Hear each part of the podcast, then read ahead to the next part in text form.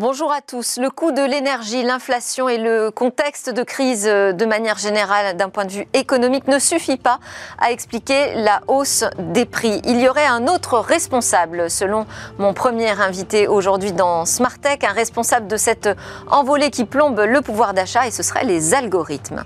Autre sujet à la une de Smartech aujourd'hui, on va parler de cybermenaces au niveau international. On va essayer de dresser un état des lieux. Évidemment, nous reviendrons également sur l'attaque qui a visé l'hôpital André Au Chenet. Et puis on terminera cette édition par notre chronique Où va le web? Mais d'abord, pour commencer, donc prix en hausse, gare aux algorithmes, c'est l'interview dans Smartech.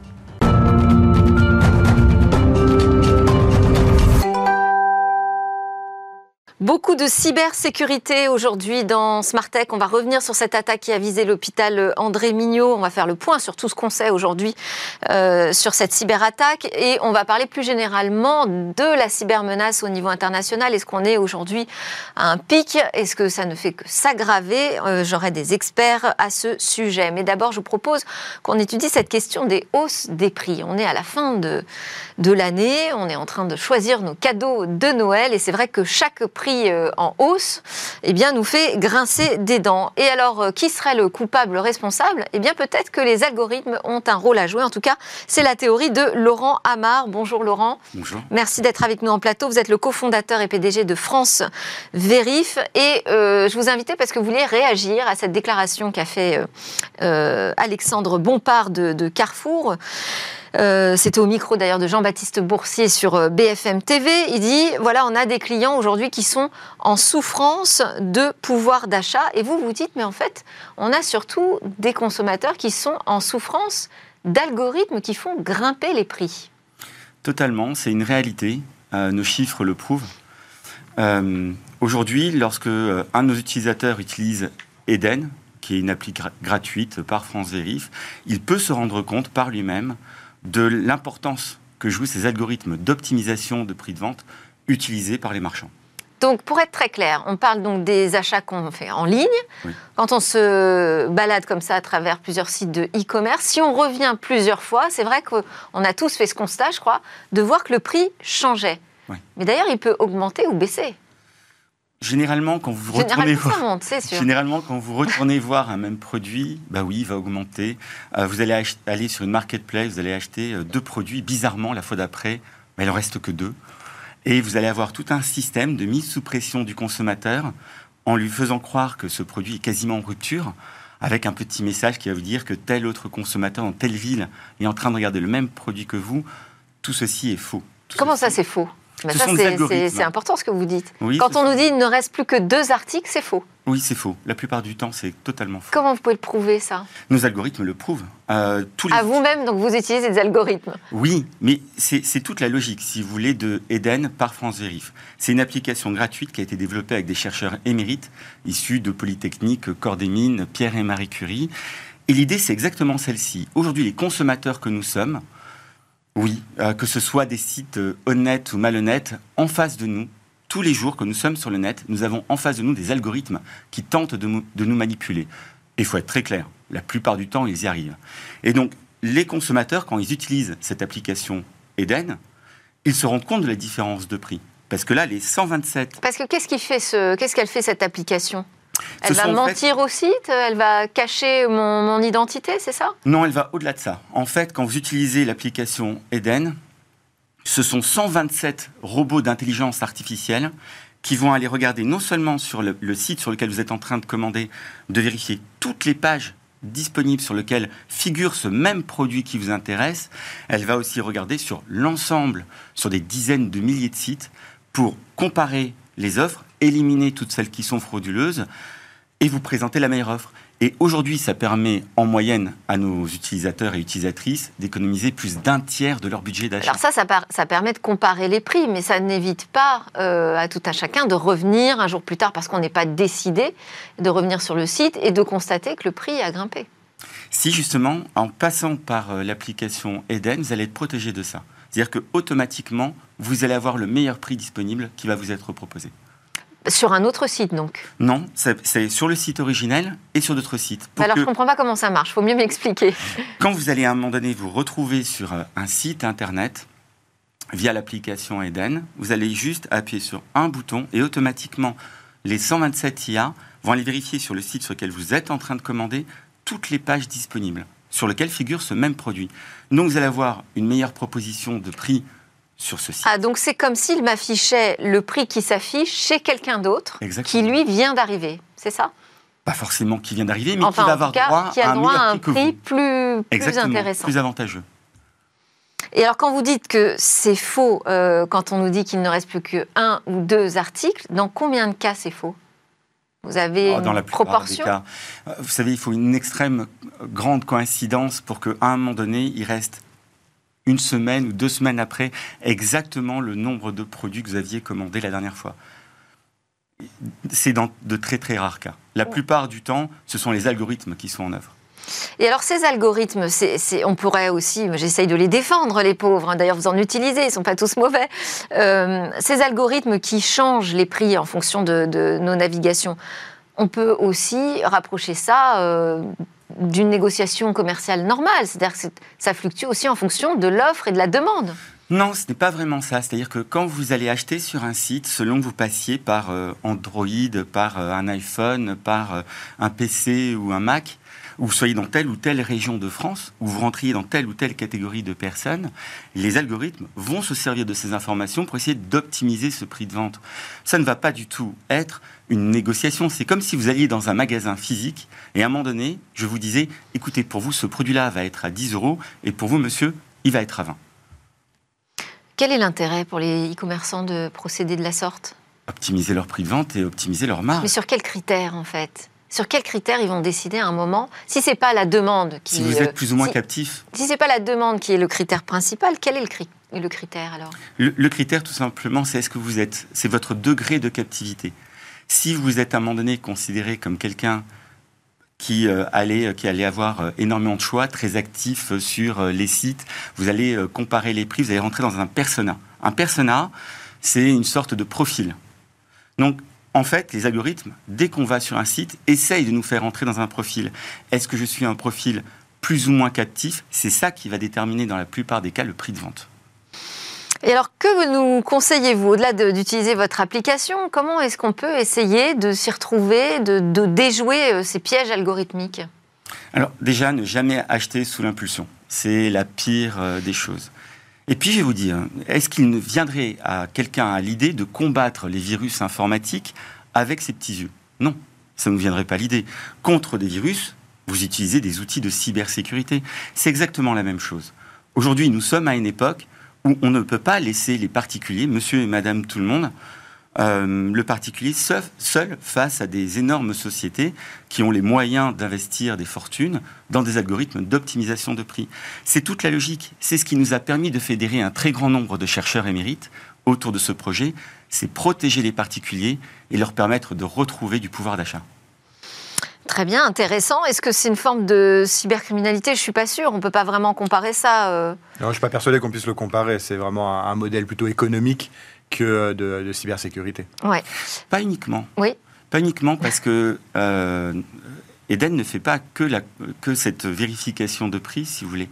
Elle va aussi protéger tous les consommateurs contre tous les types d'arnaques possibles venant de sites e-marchands. Quel genre de, de Par exemple, est-ce que ce site est frauduleux? Est-ce que euh, la date de livraison que l'on vous donne est une livraison de confiance? Si on vous dit que ce produit est par exemple made in France, cela va vérifier si ce produit est made in France. C'est un énorme détecteur de mensonges en fait. C'est 127 IA, quand vous allez commander sur un site, c'est comme si ce site allait passer un IRM, un scanner. Et pour revenir sur euh, le, fait que je suis euh, identifié comme un profil type de, consommateur, est-ce que le fait que les cookies tiers euh, vont bientôt disparaître, ça va assainir un peu ce marché? Non, pas du tout. Non, non, la parade, elle a été trouvée déjà il y a longtemps. Non, non, c'est pas vraiment un souci pour les. Est-ce que si autre... pas les mêmes outils qui sont utilisés. Autre question, est-ce que si je navigue sur un site en étant euh, identifié comme un client fidèle, c'est-à-dire que j'ai un compte, hmm. Est-ce que c'est différent que d'aller acheter sur un site où je suis euh, un utilisateur qui va et qui vient sans avoir été fidélisé et, vous identifié? avez, Vous avez totalement raison. En effet, euh, la fidélité ne paye pas pour les consommateurs. C'est ce que nos chiffres prouvent tous ces marchands qui essayent de vendre des cartes de fidélité, qui essayent de vous faire installer une app achat, ne le faites pas. Ce n'est Ah oui. vraiment pas votre intérêt en tant que consommateur. À un moment donné, les algorithmes vont vous donner l'impression que vous allez gagner en faisant un petit cadeau. De l'autre côté, l'ensemble de vos prix vont monter. Un tiers du budget achat économisé, c'est énorme. Et si on utilise un navigateur, mais en mode navigation privée? Non. Pourquoi ça ne pas? marche pas. Pourquoi? Parce qu'en réalité, ce n'est pas vraiment une navigation privée comme euh, vous le savez, euh, vous également. bah, Ça évite quand même de, de me tracer. Faites l'expérience, vous verrez que non. Alors, c'est au sein même du site, peut-être, que ça ne règle pas le- la problématique. Encore que là, pour le, là, pour le coup, je n'ai pas la réponse, moi. Je ne David saurais Groot pas répondre non plus. Non plus, ouais. Non, en, en- en fait, tout simplement, la data va être enrichie très rapidement. On va vous retrouver. Donc, c'est pour ça que vous n'avez pas vraiment d'effet quand vous passez par une navigation. C'est-à-dire que j'arrive en navigation privée, j'arrive peut-être euh, vierge, on va dire, de tout cookie, mais euh, ce que je vais faire pendant euh, ma navigation sur le site, ça, ça va être tracé. Oui, c'est- pour cela. hein, En tout cas, a- c'est ce que vous constatez. C'est Ah, que c'est les ce que les prix chiffres montrent. fluctuent Oui. euh, quand je passe du temps sur, euh, sur un site, euh, quel qu'il soit. Il n'y a pas des bons et des mauvais élèves. Non, non, non. C'est aujourd'hui une pratique qui est extrêmement répandue auprès des marchands, ce qui est normal. Ça leur permet d'augmenter très fortement leur marge. Mais nous, nous sommes là pour défendre les consommateurs. Merci beaucoup, Laurent Hamar, de nous avoir éclairé sur euh, cet autre phénomène qui, c'est vrai, nous plombe un peu au niveau du pouvoir d'achat. Surtout, en ce moment, on achète beaucoup en ligne. Laurent Hamar de France Vérif. On passe à notre état des lieux sur les cybermenaces internationales.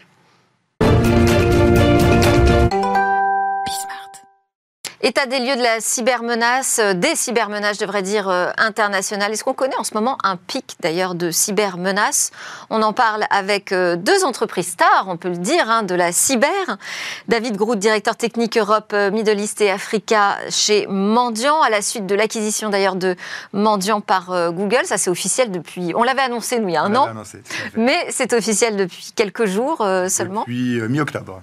Mi-octobre, d'accord, quelques semaines alors, eh bien, vous avez rejoint Google Cloud Security. Et puis, avec vous, pour euh, nous parler de ces cybermenaces, Grégoire Germain, fondateur d'Arfang Lab, qui est aussi un joyau, mais lui est resté français, il me semble. Ah oui. Oh oui, dans la cybersécurité. Est-ce que vous pouvez nous préciser un peu, peut-être, vos spécificités déjà à tous les deux? Sur Alors- quoi vous travaillez ou comment vous travaillez précisément sur, euh, sur ces menaces? Alors Arfanglab, nous on est un éditeur de logiciels. Donc on développe euh, une solution de, de défense, de détection et de remédiation sur les, sur les cyberattaques. On appelle ça EDR. hein, c'est ça? EDR, Endpoint Detection and Response. On s'adresse à, on s'adresse à tous les terminaux, on vient irriguer tout le système nerveux de l'entreprise et on va euh, écouter, euh, poser des règles, regarder des comportements pour détecter les menaces, euh, ce, que, ce que ne voient pas les antivirus en fait aujourd'hui, puisqu'on voit bien tous les ransomware par exemple qui se déploient allègrement. Bah, c'est justement pour parer ce type d'attaques qui sont plutôt complexes et sur lesquelles on va, on va pouvoir avoir des levées de doute. Et donc, détection euh, de cybermenaces, enfin de cyberattaques, et euh, réponse automatique. Alors la réponse, elle peut être automatique, oui, tout à fait. Bien sûr, ça se, ça se programme, ça dépend de la taille de l'entreprise et, et de la sensibilité des systèmes aussi. Il faut faire un petit peu attention. Et des choix aussi, peut-être des Et des choix, des de politiques euh, que les RSSI. hein. Nous, on travaille beaucoup avec euh, les équipes en place, les équipes de supervision de sécurité. Et c'est toute la caractéristique de notre, de notre solution, hein. c'est qu'on vraiment, on est euh, modulaire, on est adaptable à, à l'environnement et on est une solution qui est très ouverte. Et chez Mendiant, En chez Mendiant, on va s'axer en fait sur euh, deux piliers principaux qui sont euh, le renseignement, ce que les Américains appellent beaucoup la CTI, la Cyber Threat Intelligence, donc être capable de mieux comprendre l'attaquant, ses méthodologies, ses approches, ses techniques. Donc c'est aussi bien pour anticiper que pour contextualiser une attaque. Et de l'autre côté, le deuxième pilier fondateur de l'entreprise, c'est la réponse à incident.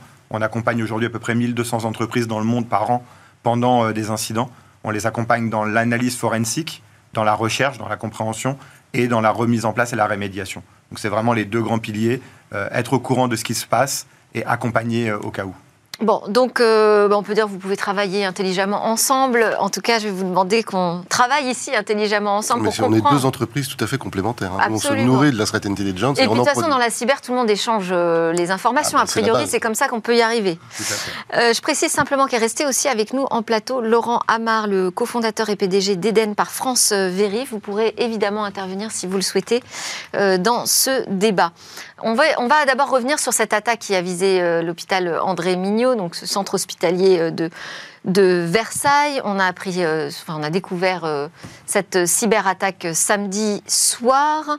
le ministre du numérique a quand même rappelé que pourtant ce centre hospitalier était rentré dans un parcours hein, euh, de cybersécurité euh, mis en place euh, par l'État. Qu'est-ce que vous savez, vous, à ce jour de, cette attaque? Alors, vous savez, la communication sur les attaques, c'est l'apanage de la victime. Donc, moi, je ne sais rien sur cette attaque, rien de spécifique, si ce n'est que il paraîtrait que c'est un ransomware, ce qui ne m'étonne pas du tout, parce que c'est vraiment des attaques qu'on voit très, très C'est devenu classique, finalement. C'est classique. En permanence, nous, on en voit régulièrement qui sont arrêtés, évidemment, par nos systèmes. Euh, ce qu'on peut dire, oui, c'est bien sûr, c'est des, il faut faire ces parcours de sécurité qui sont préconisés par là-dessus. Et c'est vraiment. Euh, et après, il faut, faut, déployer des solutions. Il faut surtout faire superviser ces solutions. Bah, de la même manière, je dirais qu'aujourd'hui, on n'a pas obligatoirement euh, les informations autres que celles diffusées par la victime. Mais quand on regarde un petit peu la temporalité et la méthodologie qui semble surgir, on est dans un cas assez classique de rançongiciel ou de ransomware avec un chiffrement des données pendant le week-end euh, une immobilisation des ressources. Et on semble être dans cette démarche-là qu'on a déjà vu dans les derniers mois, dans les dernières années, euh, aussi bien en France euh, qu'en Europe. Ce n'est pas uniquement en France que ça se passe. On va, on va y revenir hein, de toute façon plus précisément. On aura Damien Bancal avec nous à distance pour préciser toutes les informations qu'on a pu recueillir autour, autour de cette attaque. Ensemble, on va élargir le sujet autour des, des cybermenaces internationales. Est-ce qu'aujourd'hui, il vous semble qu'on est à un pic euh, parce qu'on a un contexte particulier, cette Coupe du Monde, une guerre entre la Russie euh, et l'Ukraine, des tensions euh, économiques fortes. Est-ce qu'on peut dire aujourd'hui qu'on est à un pic de cybermenaces? Je pense qu'on n'a pas encore atteint le pic. Ah. On est au début des, problématiques de, ça ne fait que de, la criminalité sur Internet. Enfin, c'est ça en fait. Ça n'a rien à voir. Enfin, les, les, épiphénomènes de, dans, le, dans, le, monde cyber, en tout cas, que sont la, la crise ukrainienne ou les événements euh, médiatiques que vous citez, ce ne sont que des, euh, des objets qui peuvent être euh, attaqués pour diverses raisons. Hein, s'intéresser à la Coupe du Monde, c'est peut-être trouver un écho, un retentissement médiatique pour, pour des Anonymous, par exemple, qui voudraient faire un, un coup d'éclat politique. Mais le vrai problème, c'est la cybercriminalité sur Internet et, et, le, le, les rançongiciels, on vient d'en parler, l'extorsion de fonds, en fait, et puis la fuite de données, puisque les données ont de la valeur, et aujourd'hui, il y a une véritable économie autour de ça. Cet effet Coupe du Monde, pour l'instant, on l'a pas vraiment vu. Euh, on n'a pas, enfin, peut-être que je me trompe, mais euh, d'attaques spécifiques qui viseraient euh, ou les équipes ou les fans d'ailleurs. Alors, on l'a pas vraiment vu. Je dirais que globalement, on voit quand même des pics d'activité autour de l'hameçonnage, notamment d'emails, de sites frauduleux. On parlait des sites frauduleux d'achat de places pour aller voir des matchs ou des choses de ce type-là. Mais on est dans des événements qui ne font qu'être des catalyseurs Aujourd'hui, c'est la Coupe du Monde. Demain, ça sera un autre événement euh, qui va euh, arriver, typiquement euh, les Jeux Olympiques 2024. En fait, ça fonctionne pour tromper l'internaute. Exactement. on, est, on est dans l'idée de la fraude, donc de la cybercriminalité au grand, au grand cours. On va chercher à tromper le consommateur. Encore une fois, aujourd'hui c'est la Coupe du Monde, demain ça peut être les places pour les Jeux Olympiques 2024 ici en France, et puis peut-être que dans un mois c'est autre chose dans un autre pays du monde.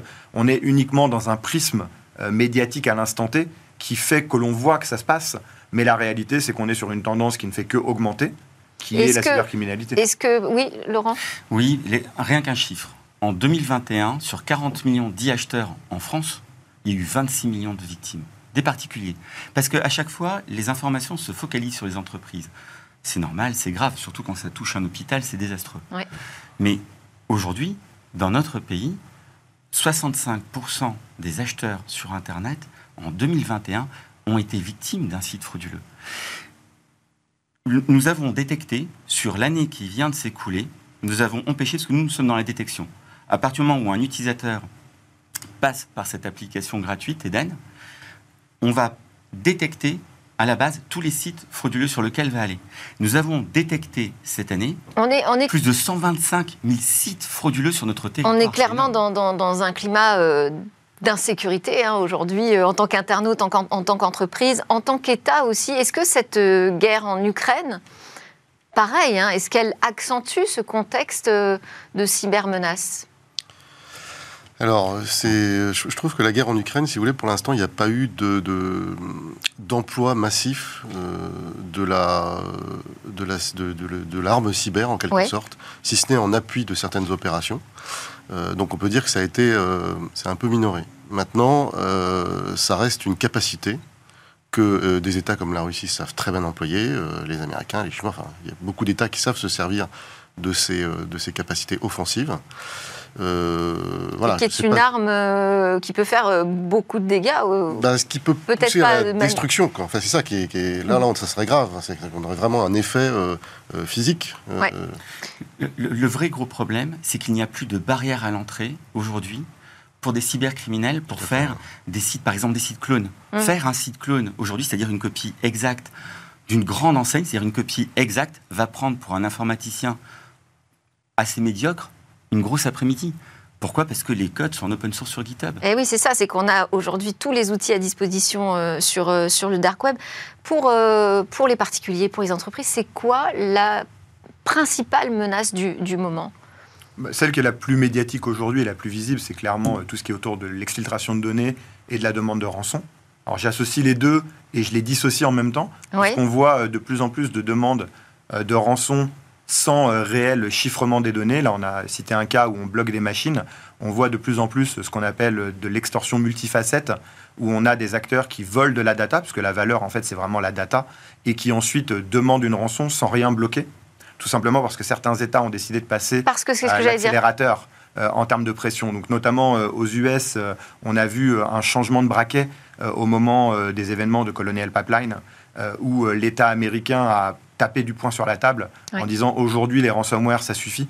On voit euh, que ça commence à arriver aussi en Europe parce qu'on a des événements qui sont très visibles et très impactants pour la population. Et donc les attaquants s'adaptent. On est dans un monde de cybercriminels, on est là pour faire un retour sur investissement quand on est un attaquant. Donc aujourd'hui, si le risque que j'encours est trop important, je m'adapte. Et une manière de m'adapter, c'est de récupérer la donnée comme avant, de ne pas bloquer la production ou le mode de fonctionnement de ma victime, tout en lui demandant de l'argent, en lui mettant la pression sur la fuite d'informations. Donc ça veut dire que quand même quand euh, le, pouvoir politique dit ça suffit, il se passe quelque chose, il y a des effets. Est-ce qu'aujourd'hui on n'a pas suffisamment tapé du poing sur, euh, sur la table euh, en France, en Europe? Bah, il y a beaucoup de choses qui se mettent en place. Hein. Tout de même, il y a de la réglementation qui est assez forte aujourd'hui. Il y a eu les directives Nice et leur déclinaison. Et ce que font les États, c'est d'abord protéger tout ce, qui est les, ce, que sont les organismes d'importance vitale. Ceux qui sont vraiment vitaux pour le fonctionnement normal du pays. donc Nice, on est à la Nice 2, donc qui euh, inclut des obligations de protection pour euh, ce qu'on appelle les OIV, les opérateurs d'importance vitale, les collectivités euh, territoriales. les organismes de services essentiels, c'est-à-dire on va retrouver toute une les opérateurs, les opérateurs, des sous-traitants également sur des fonctions euh, essentielles. Et c'est tous ces gens-là qui vont être, qui vont avoir une pression réglementaire et aussi des, des ils ont, ils ont, ils ont, pardon, ils ont. Là, vous me parlez des obligations de protection. Oui. Donc on est dans le défensif. Là, moi, ce que j'entends, c'est que du côté des États-Unis, on a une parole un peu plus offensive, peut-être. Est-ce que ça, ça peut changer euh, également en Europe? Alors peut-être pas que au niveau des États-Unis. Si on regarde euh, dans les derniers mois, euh, Europol notamment euh, a fait énormément de campagnes d'arrestation partout en Europe, récemment au Canada, sur les équipes du type Logbit. C'est vrai. Et, donc on voit clairement que le pouvoir judiciaire se met en place. Maintenant, on est dans un nouveau modèle euh, de, protection, même si on en parle depuis des années entre spécialistes. Euh, aujourd'hui, euh, le côté plutôt citoyen de la chose est, en pleine croissance, et donc il faut le temps de mettre tout ça en place, de mettre en position aussi bien la loi et les réglementations, mais aussi les moyens techniques qui permettent de tracer, de trouver, de détecter, et ensuite, pourquoi pas, d'interpeller les différents acteurs. Mais clairement, je dirais quand même qu'on voit euh, une action dans les 12 derniers mois assez forte. Il y a eu beaucoup d'arrestations qui ont été faites euh, dans les derniers, euh, dans les derniers 12 mois. Et ça, c'est plutôt un bon signe. Des deux côtés de l'Atlantique. Des deux côtés de l'Atlantique. Aujourd'hui, on prend la mesure de, la menace. La, menace est bien mesurée. Je pense qu'aujourd'hui, le vrai challenge pour toutes les industries, c'est qu'on traîne un passif. La digitalisation, c'est à nos portes. Toutes les entreprises, le service public, tout le monde digitalise l'information. Néanmoins, on traîne un passif de 20, 30, 40 ans euh, d'informatique et ça ne peut pas se faire du jour au lendemain.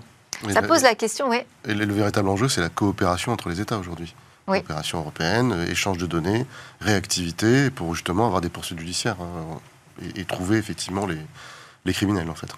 Ça doit pas être très compliqué de s'entendre quand même sur, euh, sur cette question parce que tout le monde a gagné, tout, tout est interconnecté. Bah, le, le partage de, de threat intelligence, comme, disait David, c'est toujours des questions de, effectivement, d'harmonisation, de, de partage d'informations qui quelquefois sont un peu sensibles, Ouais. euh, puisqu'on touche euh, du renseignement qui est obtenu par des capteurs euh, qui, sont, qui sont va- divers et variés. Euh, quelquefois, c'est du renseignement qui a aussi de la valeur pour certaines entreprises. Mais la coopération à l'échelle européenne, en tout cas, elle se met en place. Elle se met bien en place et c'est salutaire. Et ça pose la question des, budgets aussi euh, dans, les entreprises. Quels sont euh, les niveaux de budget qui sont aujourd'hui consacrés à la cyber? On va parler des plus importants, hein, les, OIV, ces fameuses euh, organisations vitales pour, pour les États. Est-ce que le niveau de budget engagé est suffisant pour la cyber? Alors, c'est jamais suffisant, je vais vous dire, mais, mais en fait, euh, non, c'est, c'est- ça a quand même été largement, pour les OIV en tout cas, c'est des budgets qui ont été multipliés. Et une fois de plus, le budget, par deux 3 ou Trois. 4, je ne sais pas, ça dépend des, des organismes, mais il y a, il y a vraiment une accélération. Mais vous savez, les budgets, c'est une chose, les personnes formées, les ressources humaines pour euh, ne serait-ce que superviser des, euh, des- des outils de cybersécurité, euh, c'est une, autre chose. Il y a une vraie pénurie de talent aussi, donc on essaye Ouais. d'accélérer, mais voilà, le budget, euh, l'argent, malheureusement, ne fait pas tout. quoi. Et les talents, alors comment on les trouve, ces talents? Ça, c'est vraiment l'éternelle question hein, aujourd'hui. Mais ça, c'est vraiment le, le- le challenge d'aujourd'hui et de demain. Ouais. C'est-à-dire qu'aujourd'hui, euh, il y a différentes pistes de travail qui sont intéressantes. Il y a tout ce qui va être l'éducation et la mise en place de la formation, qu'elle soit à l'école ou au cours de sa vie. Aujourd'hui, chaque employé doit être acteur de la cybersécurité. Donc, euh, c'est facile à dire sur euh, le papier. Maintenant, il faut arriver à le transformer en formant les gens, en les sensibilisant. Donc ça, c'est un premier élément. Et puis un deuxième élément où euh, on en parlait un petit peu dans, dans l'émission quand on parlait des algorithmes. À un moment ou un autre, les modèles de données vont pouvoir aussi aider à monter à l'échelle. C'est-à-dire qu'aujourd'hui, euh, quand on a... si on peut automatiser un certain nombre encore de choses. davantage les réponses. un- un- alors peut-être pas les réponses, peut-être le triage, comme on appelle ça Ah, dans en dans le amont. jargon. Donc plutôt en amont, quand on a le flux d'informations qui remonte, on va essayer de trouver des signaux faibles ou des signaux forts Ouais. de potentielle attaque. C'est là où la machine peut nous aider à répéter un modèle, à aller plus vite, à être plus pertinente. Et puis l'humain va être important. Donc aujourd'hui, tout ce qui est initiative de formation et de prise en compte euh, dès le plus jeune âge. Euh, moi, je suis issu de l'apprentissage euh, en école d'ingénieur. Euh, je suis pour à 2000% euh, à l'école être en apprentissage et faire de la cyber. C'est un élément qu'il faut pousser aujourd'hui sur le territoire français notamment, mais pas que, en Europe et ailleurs. Et ça, c'est vraiment des éléments clés. Ouais, il y a tout- toute l'acculturation donc, qui commence dès le plus jeune âge. Et puis, il y a aussi les responsables de sécurité des systèmes d'information. Moi, j'entends parfois des freins vis-à-vis d'outils euh, tout automatisés. Vous les rencontrez, ces freins également? Alors, euh, les, des outils entièrement automatisés, si vous voulez, c'est pas de la Non, magie. entièrement, on fait, on beaucoup de, L'automatisation, de Non. manière générale, n'est pas forcément accueillie très facilement par tous. Non, mais en fait, si vous voulez, le, le- il y a une vraie, euh, il y a un véritable usage aujourd'hui de l'intelligence artificielle sur le domaine cyber qui, qui permet effectivement de faire du triage, de faire de la qualification euh, très avancée de, de signaux faibles pour mettre, mettre, euh, mettre en évidence euh, des débuts d'attaque. Et c'est comme ça qu'on détecte quasiment tous les ransomware aujourd'hui. Si on surveille correctement un système et qu'il est bien équipé, avec un EDR notamment, on, arrive à, à- parer ce genre de choses. Encore faut-il avoir euh, mis en évidence les alertes les plus critiques. Et effectivement, dans certains cas, on peut euh, automatiser, c'est facile. Quand on a un niveau de, de- de- de criticité, il suffit de bloquer, euh, d'empêcher les- un programme de s'exécuter. Donc le sujet, il n'est pas là. Après, sur quel système, quel risque on prend? Et souvent, effectivement, euh, dans une usine, par exemple, où vous avez des, des machines en production, euh, ou dans un hôpital, bah, c'est un peu difficile de dire qu'on va arrêter la machine sur une alerte très critique Ouais. on va vouloir la qualifier et, en- et là encore, peut-être un humain doit intervenir dans, dans ces, dans ces centres de supervision. Je, dirais il y a un élément clé, euh, encore une fois, euh, on a toujours le beau rôle, euh, puisqu'on est un petit peu à l'extérieur du métier des potentielles victimes et des gens qui se font attaquer. Donc on, a cet ensemble de bonnes pratiques à mettre en place et autres. Il ne faut pas oublier que la plupart des entreprises, ou même des organisations institutionnelles, ont un métier à rendre. ont un, business à mener. Et leur priorité, elle est ce business-là. Si je travaille dans une usine qui construit des voitures, mon objectif, c'est de construire des voitures, c'est pas de faire de la cybersécurité. Quoique ça peut changer dans certains modèles économiques, mais on, est vraiment dans cette idée-là où euh, il faut allier le business et la sécurité. Et donc aujourd'hui, le plus gros challenge pour euh, l'ensemble du tissu économique, c'est trouver le bon équilibre entre euh, accélérer sur la cybersécurité tout en permettant de continuer à faire son business et à continuer à délivrer le service qu'on doit délivrer. Alors, je voulais aussi qu'on parle du départ de Guillaume Poupard de l'ANSI, parce que euh, c'est quand même le symbole aujourd'hui de la stratégie française en matière de cybersécurité. Guillaume Poupard est une personnalité qui l'a franchement incarné, qui a permis aussi de mettre ce sujet euh, sur la table. Alors, pas que lui, c'est aussi les cyberattaques, malheureusement, hein, qui, l'ont permis. Euh, quel bilan vous tirez, vous, de ces années Poupard? Bah, c'est vraiment ces, dernières, ces huit années, hein, il, a, il a passé huit ans à, la tête de l'ANSI. On, a vu effectivement cette agence grandir. Et puis euh, l'actualité cyber, elle n'a jamais été aussi euh, euh, croissante et mise en lumière pendant ces années-là. Donc effectivement, eh ben, Guillaume, il a été là pendant cette période-là. Effectivement, je crois que tout le monde salue son action. Et, et l'étape d'après, qu'est-ce que ça va être alors? L'après Guillaume Poupard, il va falloir passer à une échelle un peu différente adresser le sujet autrement Je ne sais pas s'il faut adresser le sujet euh, différemment ou, passer à une autre échelle. Aujourd'hui, c'est aussi la richesse de la manière dont on fonctionne en France. L'institution perdure. Les personnes peuvent changer, mais l'institution perdure. Et donc aujourd'hui, euh, le plan et la trajectoire à plusieurs années est bien défini pour euh, l'Agence nationale de sécurité. les personnes l'incarnent, en effet, mais l'institution est là, elle perdure, le plan est établi, et on a aujourd'hui une volonté politique de continuer dans ce sens-là. Bon, et puis on n'a pas le temps euh, d'en parler, mais euh, pour les perspectives 2023, 2024, il va y avoir les Jeux Olympiques. Ça, ça va être un gros défi à relever. Euh, donc on verra qui remplace Guillaume Poupard. Vous avez l'information? Non, absolument pas. Non. Dommage. Merci à tous les trois. Laurent Amar, j'ai pas pu trop vous faire intervenir. On est vraiment pris par le temps. Mais vous avez pu quand même nous dire quelques mots. Laurent Amar d'Eden de France Vérif, Grégoire Germain, fondateur d'Arfang Lab et David Groot de Mendiant. Merci à tous les trois. Juste après la pause, on reste sur le sujet de la cybersécurité. On va essayer d'en apprendre davantage sur l'attaque qui a visé l'hôpital André Mignot au Chenet.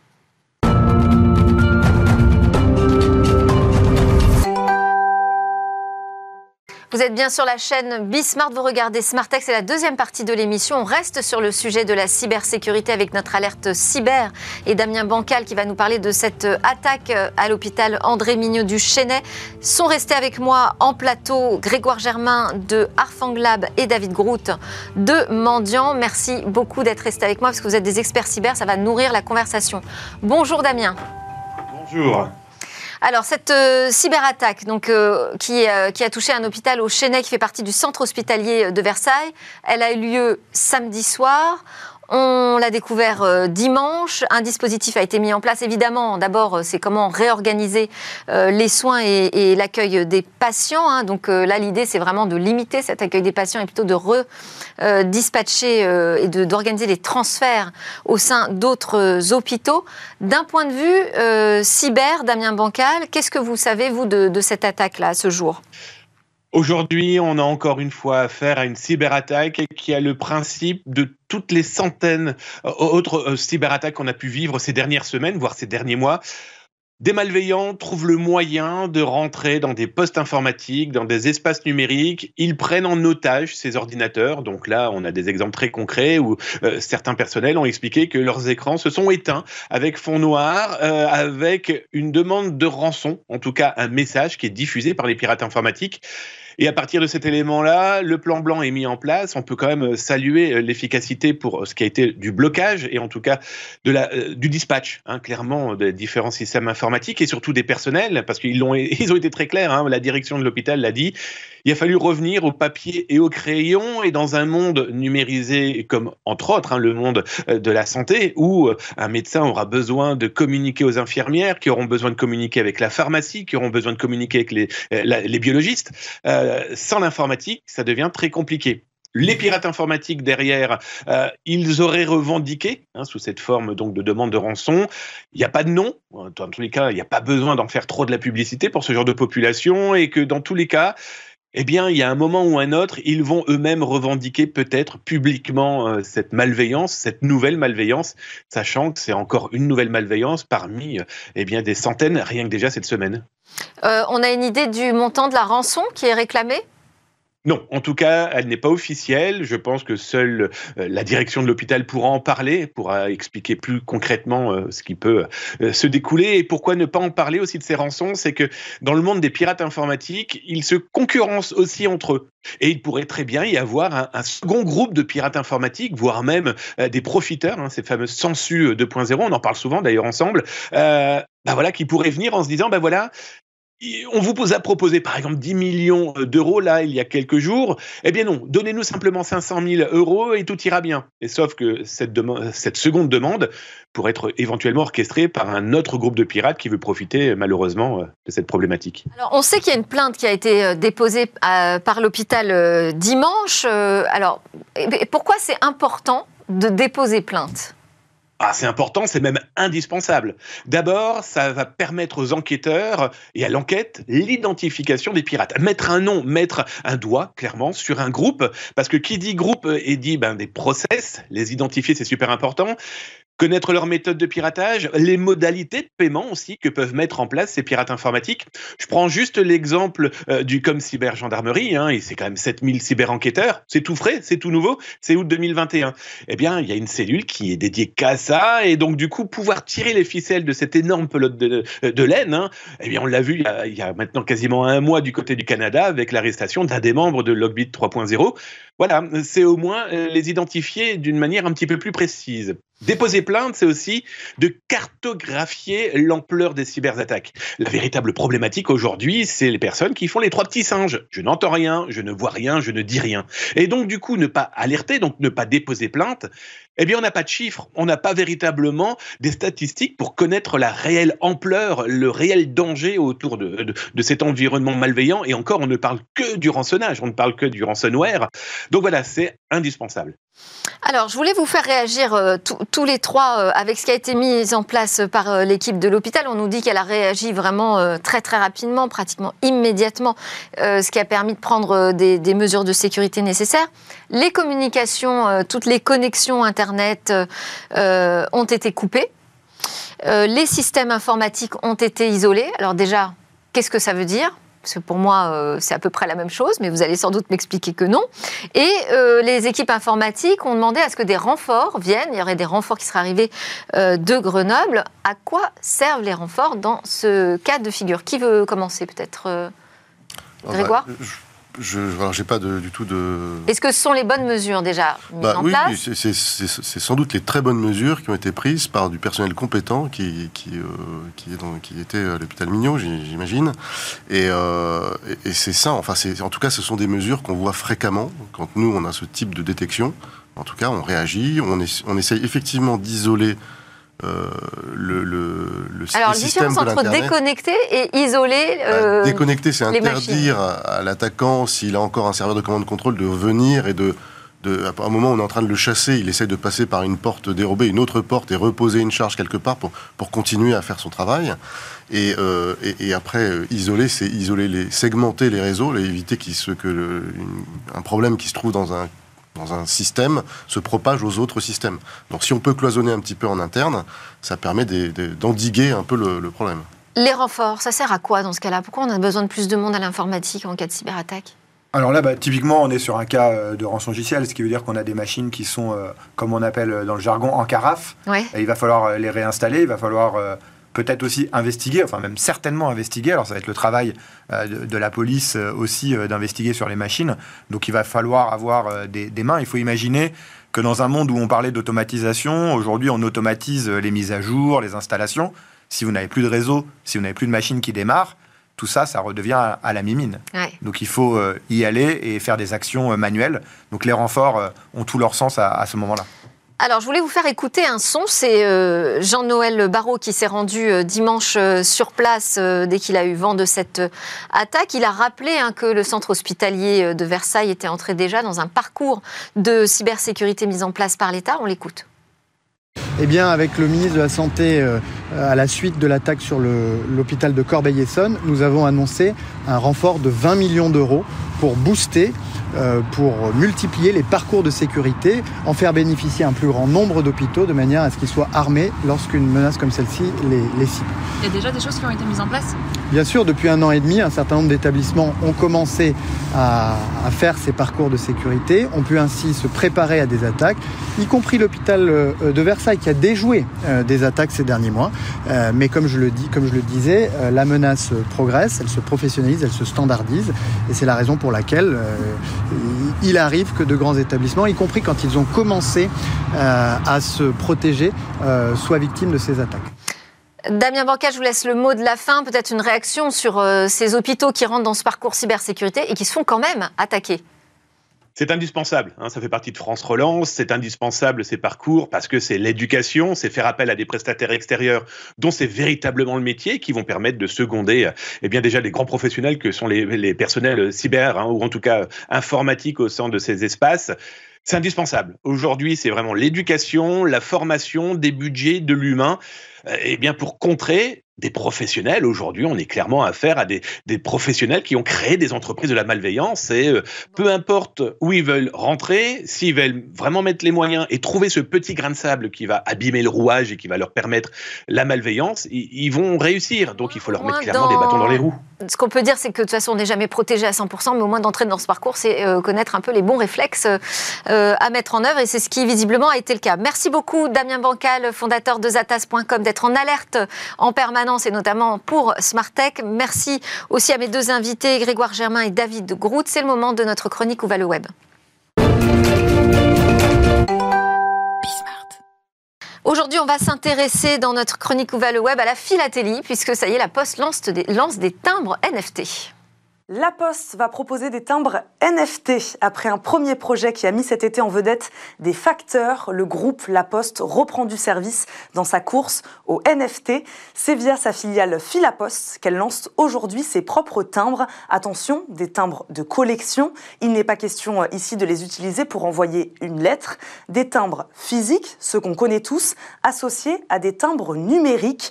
Le groupe français suit ici l'exemple de ses voisins. Oui, car les postes en Autriche, en Croatie ou encore en Suisse émettent des timbres NFT depuis un bon moment déjà. Ces timbres français feront eux leur entrée sur le marché en février 2023 et 100 000 exemplaires seront proposés, vendus au prix de 8 euros chacun. Chaque timbre sera unique grâce à sa numérotation sur la blockchain Tezos, une blockchain prometteuse, de plus en plus populaire, lancée d'ailleurs par une équipe française. Oui, car qui dit NFT dit blockchain pour une authenticité garantie. La technologie blockchain permet aussi le suivi des transactions, ventes ou transferts réalisés. Alors philatéliste puriste, pas de panique, l'ambition n'est pas de remplacer mais de moderniser la philatélie traditionnelle. D'ailleurs, le nouveau type de timbre de la Poste conserve sa dimension artistique.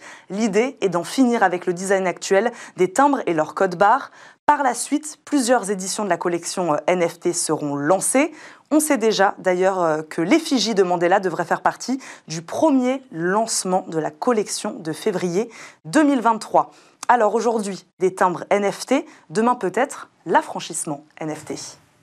Merci à tous de nous suivre. Merci David Groot, merci Grégoire Germain, Arfangla Mendiant, tous les deux. Merci à Damien Bancal euh, aussi. Je vous dis à demain. Les discussions sur la tech, ça continue dans Smart Tech sur Bismart en replay et en podcast.